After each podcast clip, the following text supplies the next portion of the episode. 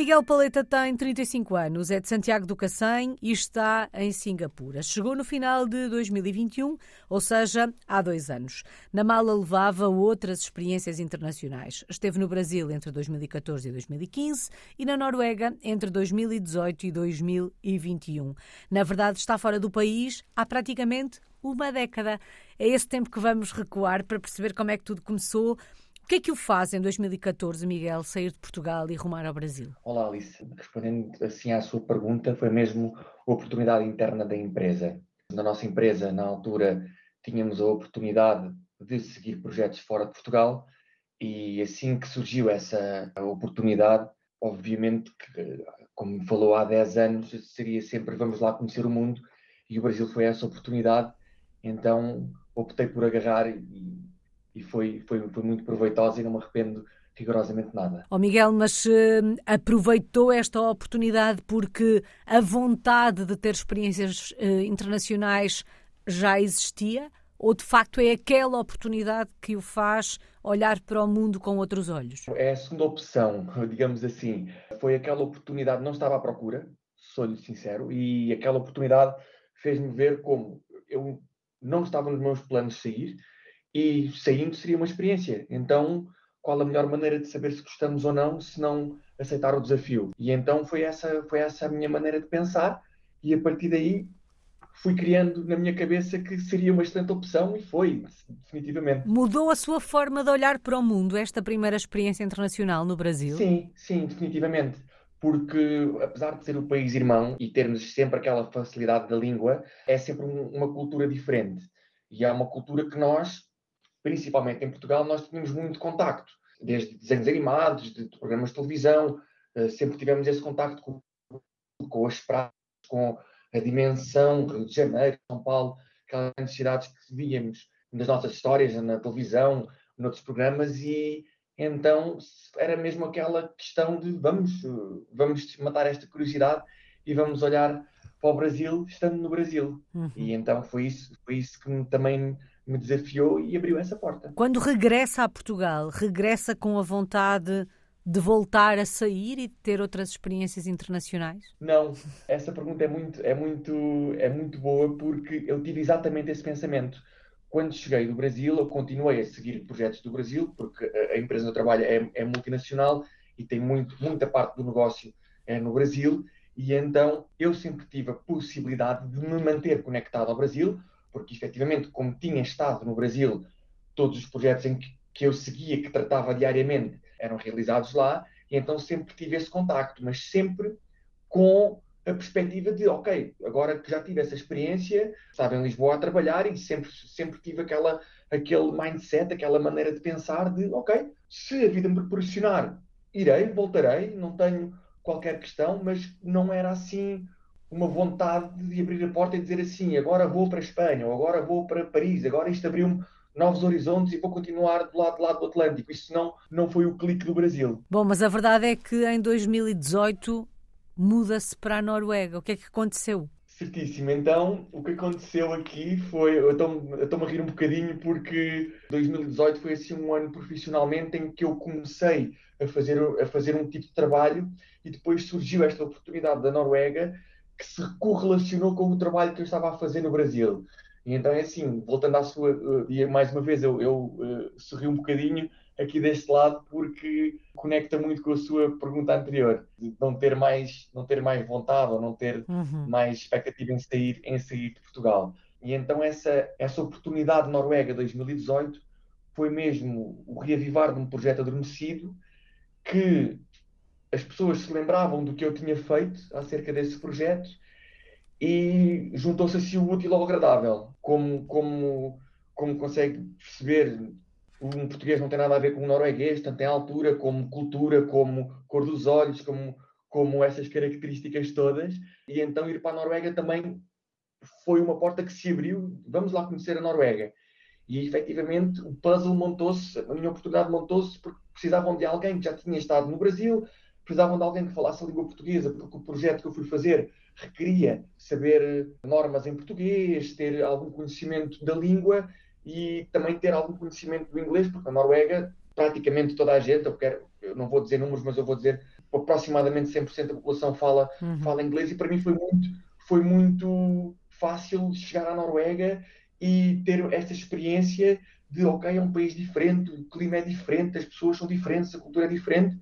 E então foi aí, eu posso lhe dizer que foi mais o bichinho de conhecer um país nórdico e de conhecer outra cultura dentro da Europa. E então foi mais uma vez como fui para o Brasil. Vamos a isso, vamos experimentar. E mais uma vez correu, correu lindamente. E a adaptação vai se tornando mais fácil, Miguel, à medida que as experiências vão acontecendo? Uh, sim, definitivamente, de acordo com o que, com o que Alice perguntou. Uh, digo isto porquê? Porque, comparativamente com o Brasil e depois regressar a Lisboa, ir para a Noruega, o tempo é diferente. Nós temos experiências como nós somos portugueses, não é? Então nós, temos, nós somos muito saudosistas da nossa comida, do nosso abraço, do, dos nossos amigos. Os nórdicos são pessoas super, super afáveis também. Aquilo que, aquilo que nós vemos que são pessoas mais frias tive contacto, mas na sua maioria sempre tenho grandes amigos, grandes amigos noruegueses que não são nada desse, desse catálogo que dizem que são pessoas frias, que são pessoas agressivas, que não gostam de, de socializar. Eu posso, posso lhe confirmar que a minha experiência não é, é nada um, parecida com isso. Uhum. E, obviamente, que pensando numa adaptabilidade, mudei para um país nórdico, o tempo é diferente, a comida é diferente, é um país em que chove sempre, é um país em que ter sol é uma vitória durante dois meses, e isso, para uma pessoa como eu, que, que gosto, gosto de sol, gosto de claridade, gosto de ter estas experiências ao ar livre, eu quase que pensei que não poderia fazer nada acerca disso. Ao qual eu completamente fui ao engano, porque uhum. a Noruega é dos países onde pode fazer mais aquelas caminhadas nas montanhas, as pessoas querem sempre sair de casa, ninguém fica em casa no seu cantinho, há sempre um, uma atividade para fazer, sempre um, um, jantar para ir, sempre uma caminhada para nos juntarmos a, a dois ou três amigos e chegar a casa novamente todos suados e com quatro ou cinco horas de, de caminhada de meio das montanhas. Eu acho que isso, eh, a adaptabilidade também foi porque eu, se calhar, fui um bocadinho ao engano e depois tive as melhores pessoas e uh, fui recebido da melhor maneira possível para olhar para a Noruega como um país diferente, mas uhum. que eu uhum. estou aqui de livre e espontânea vontade. Oh Miguel, mas sente que o processo de adaptação hum, vai se tornando mais fácil ou há sempre um recomeçar do zero? Não, uh, não há um recomeçar do zero. Estes processos de repatriação e expatriação vão trazendo alguma, alguma experiência. E estou a falar mesmo de experiência em duas, em duas vertentes em toda a burocracia, como consegue imaginar, tirar mobília de um sítio, ter pôr mobília no outro, roupa quente num sítio, roupa fria do outro, ter uh, processos de, de, de, chegada ao país, tirada de visto, abrir conta no banco, toda essa burocracia, nós trazemos sempre alguma aprendizagem.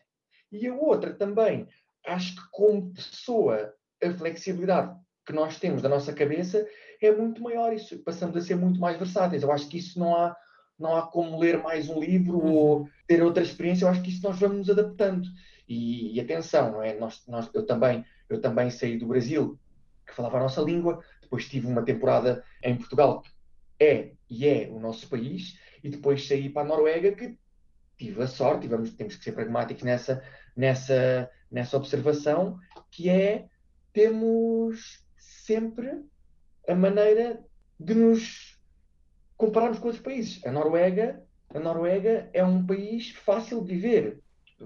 As coisas, as coisas funcionam. Uh, eu tenho coisas que posso que digo sempre às pessoas. Eu não me lembro de ter levantado cash, por exemplo, porque tudo funcionava à base do smartphone ou do uhum. cartão, tudo era marcado pela internet. Então é assim, eu, respondendo à sua pergunta, trouxe sempre alguma bagagem, alguma aprendizagem, mas também tive a sorte de pôr os países em que eu, em que eu fui e estive, tenho sempre ah, alguma sorte de, dos processos serem fáceis. O que é que provoca a mudança para Singapura no final de 2021? É mesmo, é mesmo o trabalho em si, porque eu estou a fazer um projeto, estou a fazer, estou a fazer, estou dentro de uma construção naval e o que acontece é que toda a parte de, de, de engenharia e sendo assim um bocadinho mais técnica agora na nossa conversa, toda a parte de, de dimensionamento, de cálculos e isso tudo foi feito na Noruega por uma empresa, por uma empresa eh, norueguesa. E depois, para a fase da construção uh, do, do, do, projeto que eu estive a fazer na Noruega, foi identificado que Singapura seria um, um, um, país que tinha a infraestrutura necessária para materializar todo, todo o estudo e todos os trabalhos que fizemos na Noruega. Então, fui convidado pela equipa do projeto a seguir viagem, digamos assim, com o barco, apesar dele ainda não, não ter estado estar construído, vim para Singapura. O que é que mais o surpreendeu em Singapura? Tendo em conta que o Miguel já tinha duas experiências internacionais, uh, estava a começar este processo pela terceira vez, mas na verdade todos os sítios por onde passou são muito diferentes do ponto de vista cultural, social, uh, do ponto de vista até do clima. Como é que foi o primeiro encontro com Singapura, eh, Miguel? O primeiro encontro com Singapura foi diretamente uma perda de peso, porque é super úmido, é, faz muito calor e então, no meu caso, foi mesmo a título de brincadeira, eu tive que ir comprar calças para ir trabalhar. Foi mesmo assim esse, essa primeira impressão.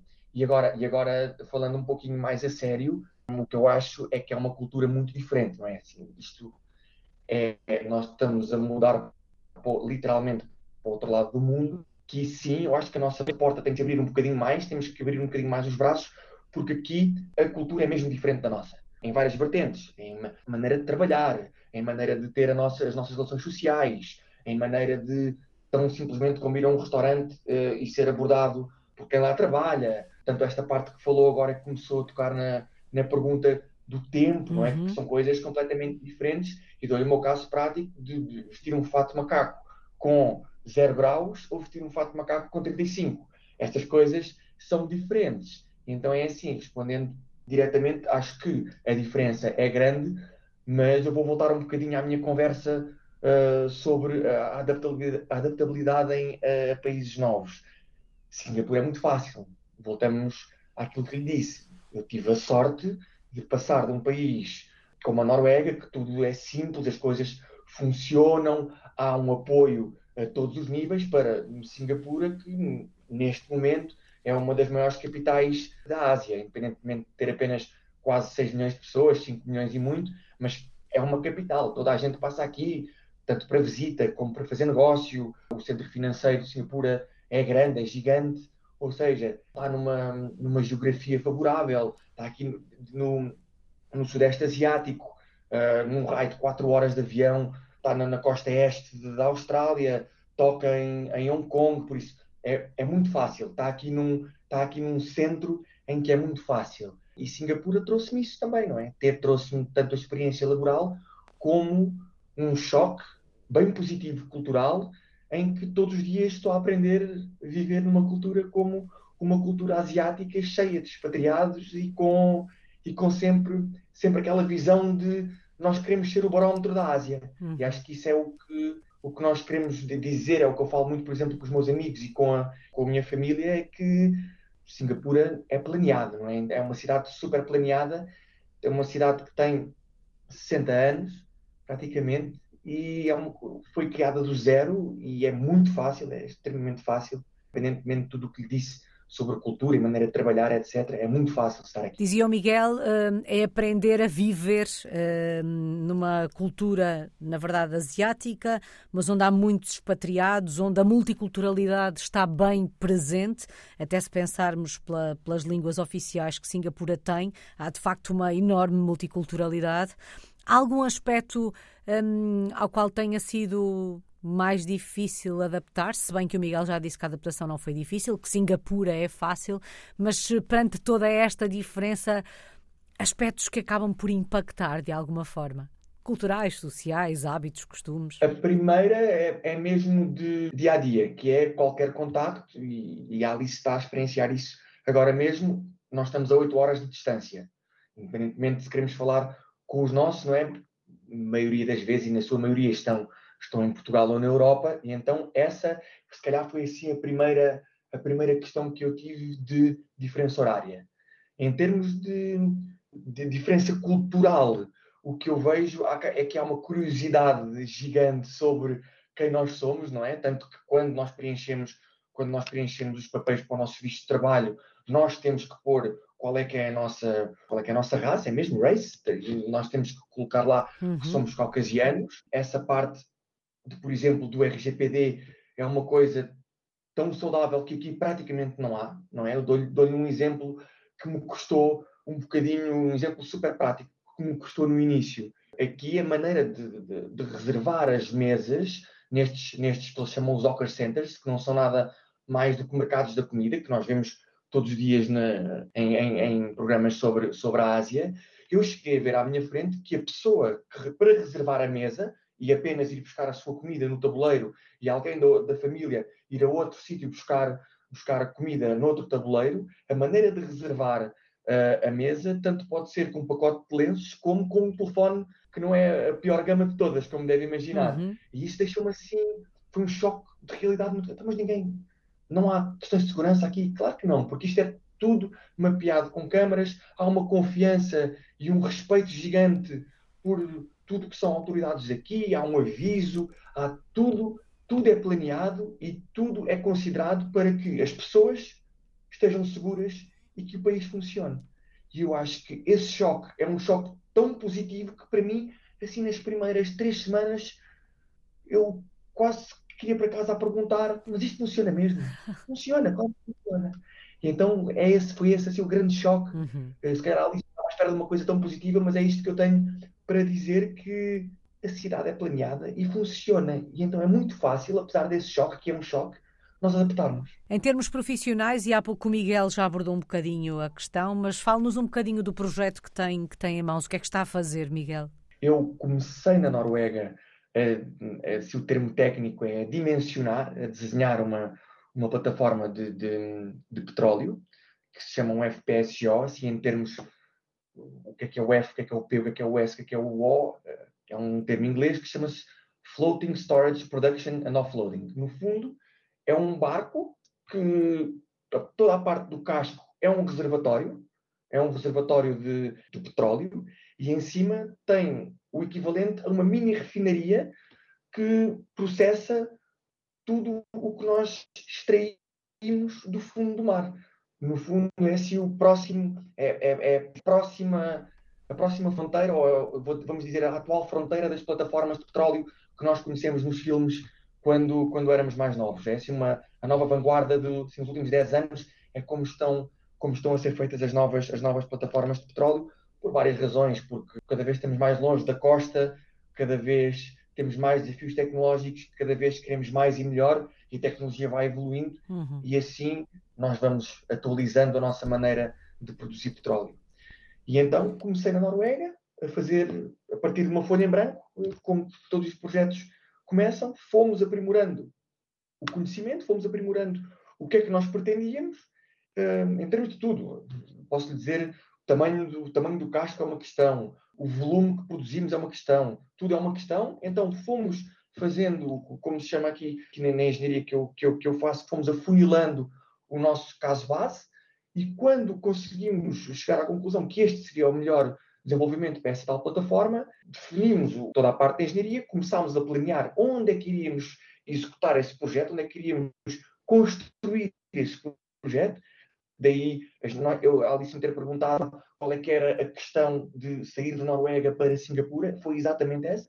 E agora em Singapura eu estou a construir toda a parte, desde pode ser uma, uma conduta, até uma bomba de injeção de água, até uma estrutura que poderia muito bem ser poderia muito bem ser uma estrutura de uma casa, mas que aqui é apenas um módulo de separação de água, porque nós temos o equivalente também a uma estação de tratamento de águas dentro dessa mini refinaria que lhe falei.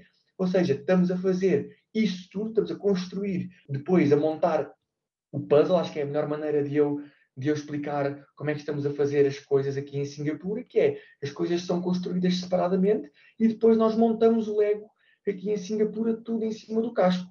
E hum, quando este, quando este projeto uh, terminar, segue, segue o seu destino e acaba esta viagem de chegar a uma, a uma folha em branco, reunir com uma, com uma certa equipa de, de, de engenharia e de, de economistas e pessoas que, de geólogos, geofísicos, e chegar à conclusão que o projeto está feito e é assim uma. ver quase como ver eh, uma casa a ser feita. Uhum. Eu faço muito também esta comparação. Ó oh Miguel, e quando este projeto ficar pronto? A ideia é seguir viagem, um, ir realizar projetos para outro país. Quando olha para o futuro, onde é que se vê? A minha, a minha, o meu caso base será sempre, será sempre voltar a casa e casa para mim será sempre Lisboa. E isto tem a ver com todo o acompanhamento que eu estou a ter desde o início desta viagem, Lisboa, Noruega, Singapura, porque todas as equipas de recursos humanos têm, eu tenho tido a sorte ter sempre um acompanhamento. Eu, eu não, consigo, não consigo ter uma crítica, porque há sempre aquela pergunta de então, Miguel, onde é que tu queres a seguir? Então, Miguel, o que é que tu queres fazer de, de, da tua vida a seguir? Há oportunidades, não há oportunidades, e então, mais uma vez, na sua pergunta, o caso base é voltar a Lisboa. Uh, aqui, em termos de prazos, também estamos, também estamos a avaliar qual é que é o próximo passo, qual é que é o próximo eu vou-lhe chamar em inglês o próximo milestone, quando é que, quando é que está pronto, digamos assim. Um, nós estamos a trabalhar para uma data, mas são projetos muito grandes em que nós, em que nós, em que nós temos tudo sob controle, até alguma coisa que não fique sob controle, não é? E então essa questão é sempre, é sempre posta, posta em causa, mas a, as oportunidades estão sempre em, em, cima da mesa. Não sei se terei a oportunidade de ter outra expatriação, não sei se terei outra oportunidade de ficar mais um tempo em Portugal e depois abraçar outro projeto. Não, não sei se a companhia tem mais uma ideia diferente daquela que eu, que eu tenho. Eu acho que um, a questão é, é certa e direta, onde é que me vejo a seguir. Uh, eu consigo lhe dar este caso base, mas este caso base pode ser, por exemplo, um mês, não é? De eu pousar em Lisboa, uhum. deixar toda a minha roupa de verão e, e se calhar viagem.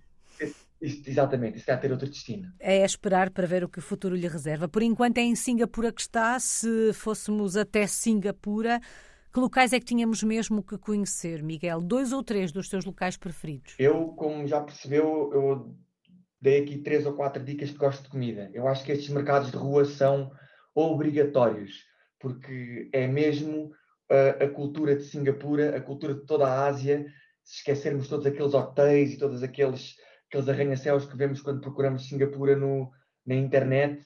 Uh, aqui trazemos um bocadinho de, de, dos antepassados e toda, toda, toda a herança asiática de, das famílias que para aqui vieram a, a, e que estavam cá há 60 anos quando Singapura, quando Singapura foi criado. Acho que esse é o ponto número um de visita.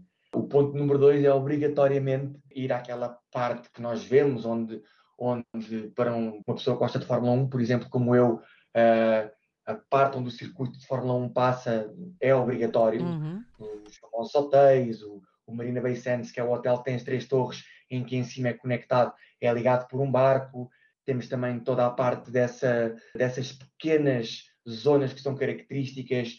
Temos uma que eu gosto muito, que é a Arab Street, que tem aquela parte de onde podemos contactar com esse mundo. Temos a experiência de outras, de outras comidas, de outras pessoas.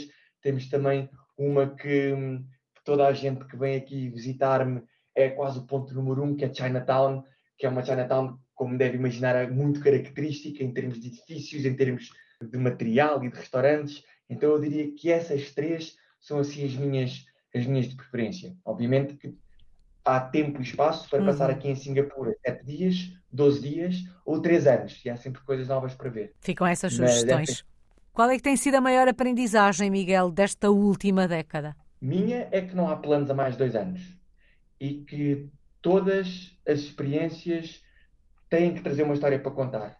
Acho que é essencial nós trazermos algo das experiências que, que, que vamos tendo. Uhum. Uh, eu costumo dizer que o trabalho é que, me proporcionou, é que me proporcionou conhecer estes novos países. Mas, fora isso, sabendo o que sei agora, eu viria a todos esses países outra vez apenas para conhecer, porque traria efetivamente uma história, uma fotografia, uma experiência diferente. Bom, e há pouco o Miguel dizia que casa é Lisboa, casa é Portugal. Certamente, de cada vez que regressa, traz saudades na mala.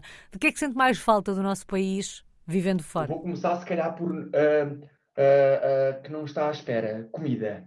mas obviamente que em, em execo está tá a família e, e, os amigos que tenho. Uhum. Uh, eu sou eu sou sou muito tenho tenho alguma alguma como é que eu hei de explicar tenho alguma dificuldade em não estar em contacto com as pessoas que sempre que sempre tive comigo. Obviamente que agora nós estamos a falar e tudo é possível, não é? Qualquer WhatsApp, qualquer uhum. rede social nos permite fazer uma chamada, tanto as boas como as más notícias chegam na hora, não é? Não, não temos que estar aqui à espera de que haja internet ou que haja um sítio com Wi-Fi ou que haja um computador disponível. Isso já não, já não, já não, já não acontece. Mas obviamente que a família, a comida e ver os, os, os nossos amigos é uhum. é sempre é sempre uma questão que me deixa sempre expectante quando vou uh, a Portugal e é o que eu espero. São essas três estes três pilares. Bom, o ideal será certamente reunir família e amigos à mesa. Miguel, só falta uma palavra, a melhor, aquela que escolhe para resumir a sua história, aquela que escolhe para resumir a última década. Eu acho que é expectante, porque como nós estivemos a falar agora, eu não, não, não comecei esta minha viagem uh, com a expectativa de sair do país e sempre que vou para outro sítio, vou sempre de braços abertos, vou sempre na expectativa de o que é que este país me traz de novo, o que é que estas pessoas me trazem de novo, uhum. o, que é que uhum. este, o que é que esta maneira de trabalhar me traz de novo. Por isso é que eu digo expectante e tenho sido sempre altamente recompensado. Que assim continue. Muito obrigada. Miguel Paleta está em Singapura, é um português no mundo desde 2014.